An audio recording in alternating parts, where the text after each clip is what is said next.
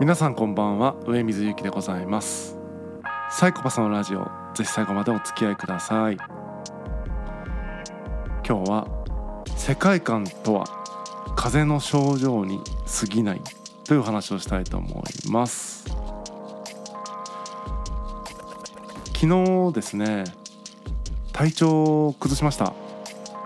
1日をですねほとんど寝て過ごしたまあ延べ20時間ぐらいですね寝たんですけどもの割には、まあ、情報量の多い1日だったなと思います。まずですね早朝に博多祇園山笠のですね追い山っていうね最後のイベントというか行事に、えー、お見に行ってきました。博多祇園山笠はですね、まあ、国の重要無形民族文化財に指定されているお祭りということでまあ、福岡でいうとですね福岡市でいうとですねその博多どんたくと並んでですね並んでというかもしかしたらそれ以上に、えー、博多を代表する祭りの一つだというふうに言われてますけども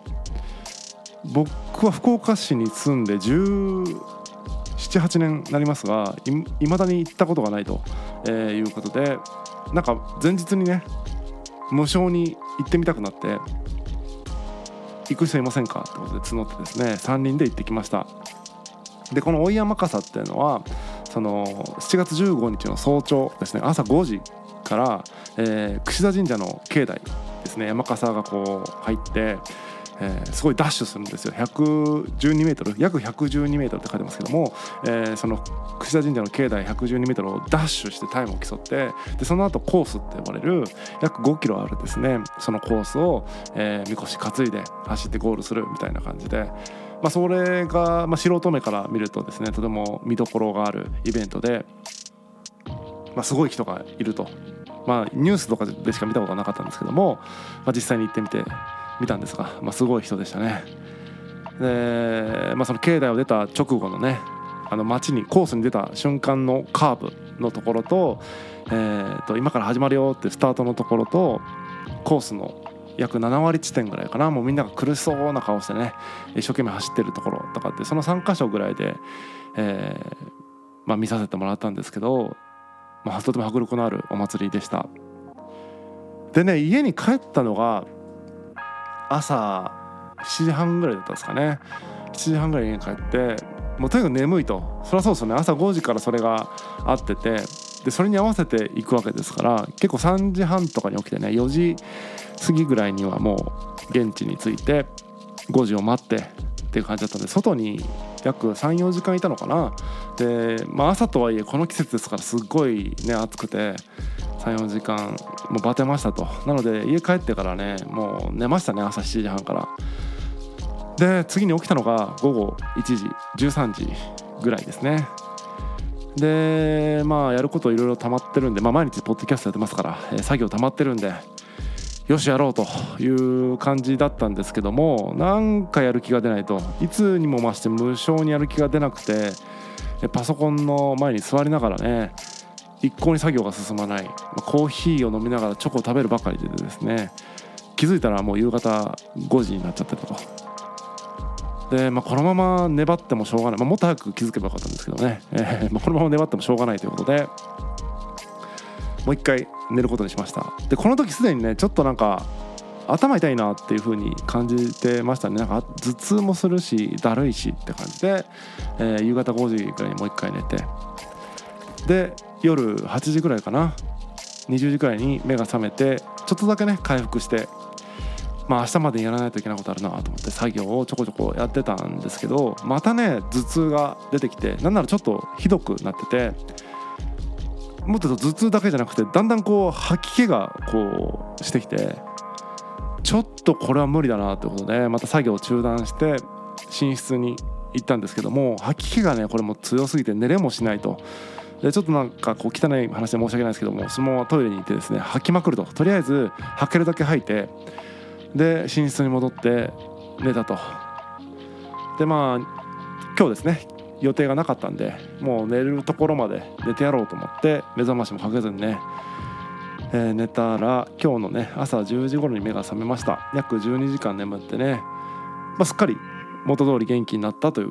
えそういう一日でした、まあ、山笠に行ったっていうのは特別な体験だったんでそのそれ以外の時間をほぼほぼ寝て過ごした割にはですねなんかすごい濃い一日だったなというふうに感じてますね。でえーっとねその具合が悪くなったのがちょっと原因が分かんなかったんですけど、まあ、よくよく考えてみると熱中症なんじゃないかとか、えっと、突然ねその頭痛とか、えー吐き気がするってそれ脳卒中の疑いもあるから病院行った方がいいよとか、えーまあ、神社で呪われたんじゃないかとかねいろんな説がありましたけれども、まあ、病院に行ってないんでですね確かなことは分かりませんがおそらく熱中症かなというふうに思いますね。まずまあ明らかに睡眠不足だったということですね。3時起きとかしないんで普段。3時ぐらいに起きたっていうのが睡眠不足だし、まあ、1週間の終わりですよね。土曜日の朝だったんでじゃあ月から金までのその疲労みたいなものも溜まってた中での土曜日の3時起きっていうことで疲れが溜まっていながら睡眠不足みたいな中で34時間外にいてみたいな。で飲み物もですねそんなに言うたら、まあ、持ってましたけどもその積極的に水分取ってたわけでもないなとかって考えると熱中症かなと。で午後もねそれを補うような栄養補給をしたかっていうとチョコレートとコーヒー飲んでただけですからまあどんどん状況が悪くなっていったっていう風に見るのがまあ妥当なんじゃないかなと。で今日元気なんでね、まあ、そんな深刻な感じでもないと、まあ、すっかり、えー元の生活に戻りましたという感じですね。でそのしんどかったのでその前の日の夜ですね、えー、ツイッターとかにねちょっと具合が悪いということつぶやいてたら朝起きたら、ね、たくさんこうコメントリプライいただいてで、えーまあ、申し訳ないなと思いつつも、えーありがたいなと、えー思いました。で本当にねコメントいただいた方ご心配をおかけした方ありがとうございました。でその中でね洒落たコメントを一ついただいていて、えーロシアのね劇作家小説家のチェーホフの言葉を引用してですね、えー風邪をひいても世界観は変わる。故に世界観とは風邪の症状に過ぎない。みたいなね、えーことを、あのーおっしゃってる方がいていやまさにねそういうことだよなって思ったんですよね。前々からちょっと思ってたんですけど、まあ、このポッドキャストでもね多分体調崩した時とかによく言ってると思うんですけど体調がね悪くなってしまうと途端になんかもう全てのことが無意味であると。もともと世界は無意味だと思っているんですがそれをスタート地点として無意味なんだから意味をつけていこうよみたいな。なんか意味を自由につけれるんだよみたいな。割とポジティブな感じで僕はその無意味な世界と向き合っているんですけども体調がね悪くなった途端世界無意味だなみたいなローテンションの方にね、えー行ってしまって自分がやってることとかに意味が見出せなくなってきてやる気が起きないと。まあ、もちろんその体調が悪いので身体的にもやる気が起きないしその精神的にもそんな感じになっちゃってもう何にもしたくなくなっちゃうとでさらに、えー自分以外の世界みたいなものはですね相変わらずね、えー意味ありげに楽しそうにそして、えー楽しくないにしてもその意味の中で一生懸命頑張っているという、えー僕以外の世界があってで僕自身はもうやる気も何もないし意味もないしみたいな感じですごい絶望的な気分になってくる自分が無価値な人間に思えてもはや生きる価値がないなというふうにさえ思ってしまうと。僕はねそういうちょっと極端なところがあるので、まあ、極端であるということは自覚しているんですけれども大なり小なりですね、まあ、自分の体調がいい時と悪い時でその世界の見方みたいなものが変わるっていうのはみんなあるんじゃないかなと思うんですよね。まあ、分かりやすいところで言うと睡眠不足の日とよく寝れた日で、えー全然物事の捉え方が違うみたいなやつもそうかなと思いますね。まあ、チェーホフがですね風邪をひいても世界観は変わる故に世界観とは風邪の症状に過ぎないっていう言葉をねどういう文脈でどういう意図で言ったのかってことは僕は知りませんけれどもまあここで言われた世界観というのは何か分かりませんけども僕としてはですね、えー世界観っていうのは、まあ、自分自身のねベースとなる世界の見方であると、えーまあ、つまり世界を見る基本的な態度であるとか基本的な感じ方みたいなベースとなるね、えーその世界の見方のことを世界観というふうに僕は言ってるんですけどもこれ本当にやっぱそのたかが風邪ひいただけでいとも簡単に変わってしまう脆いものだなというふうに思うんですよね。そして脆い一方でやっぱりベースとなる世界の見方なのでとっても重要ではあると脆いが重要ではあるってことですね。えーまあ、やっぱりそう考えると心身の健康っていうのが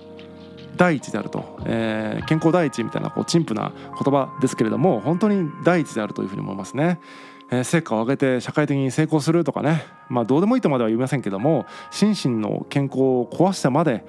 えー、やるべきことなのかなというとそうでもないんじゃないかなってやっぱ思いました。心身の健康さえね保って生きていけていたらもうそれでいいよねっていうふうに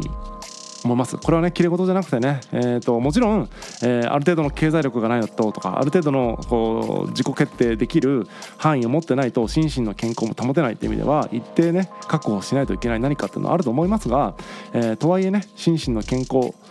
以上の何か成果を求めてね自分の心身を破壊してる人もたくさんいるんじゃないかなと思ったりもしますんで、えー、まあ、自分の健康みたいなものを第一に考えてね生きていくっていうのはとても大事かなというふうに、えー、改めて思いました。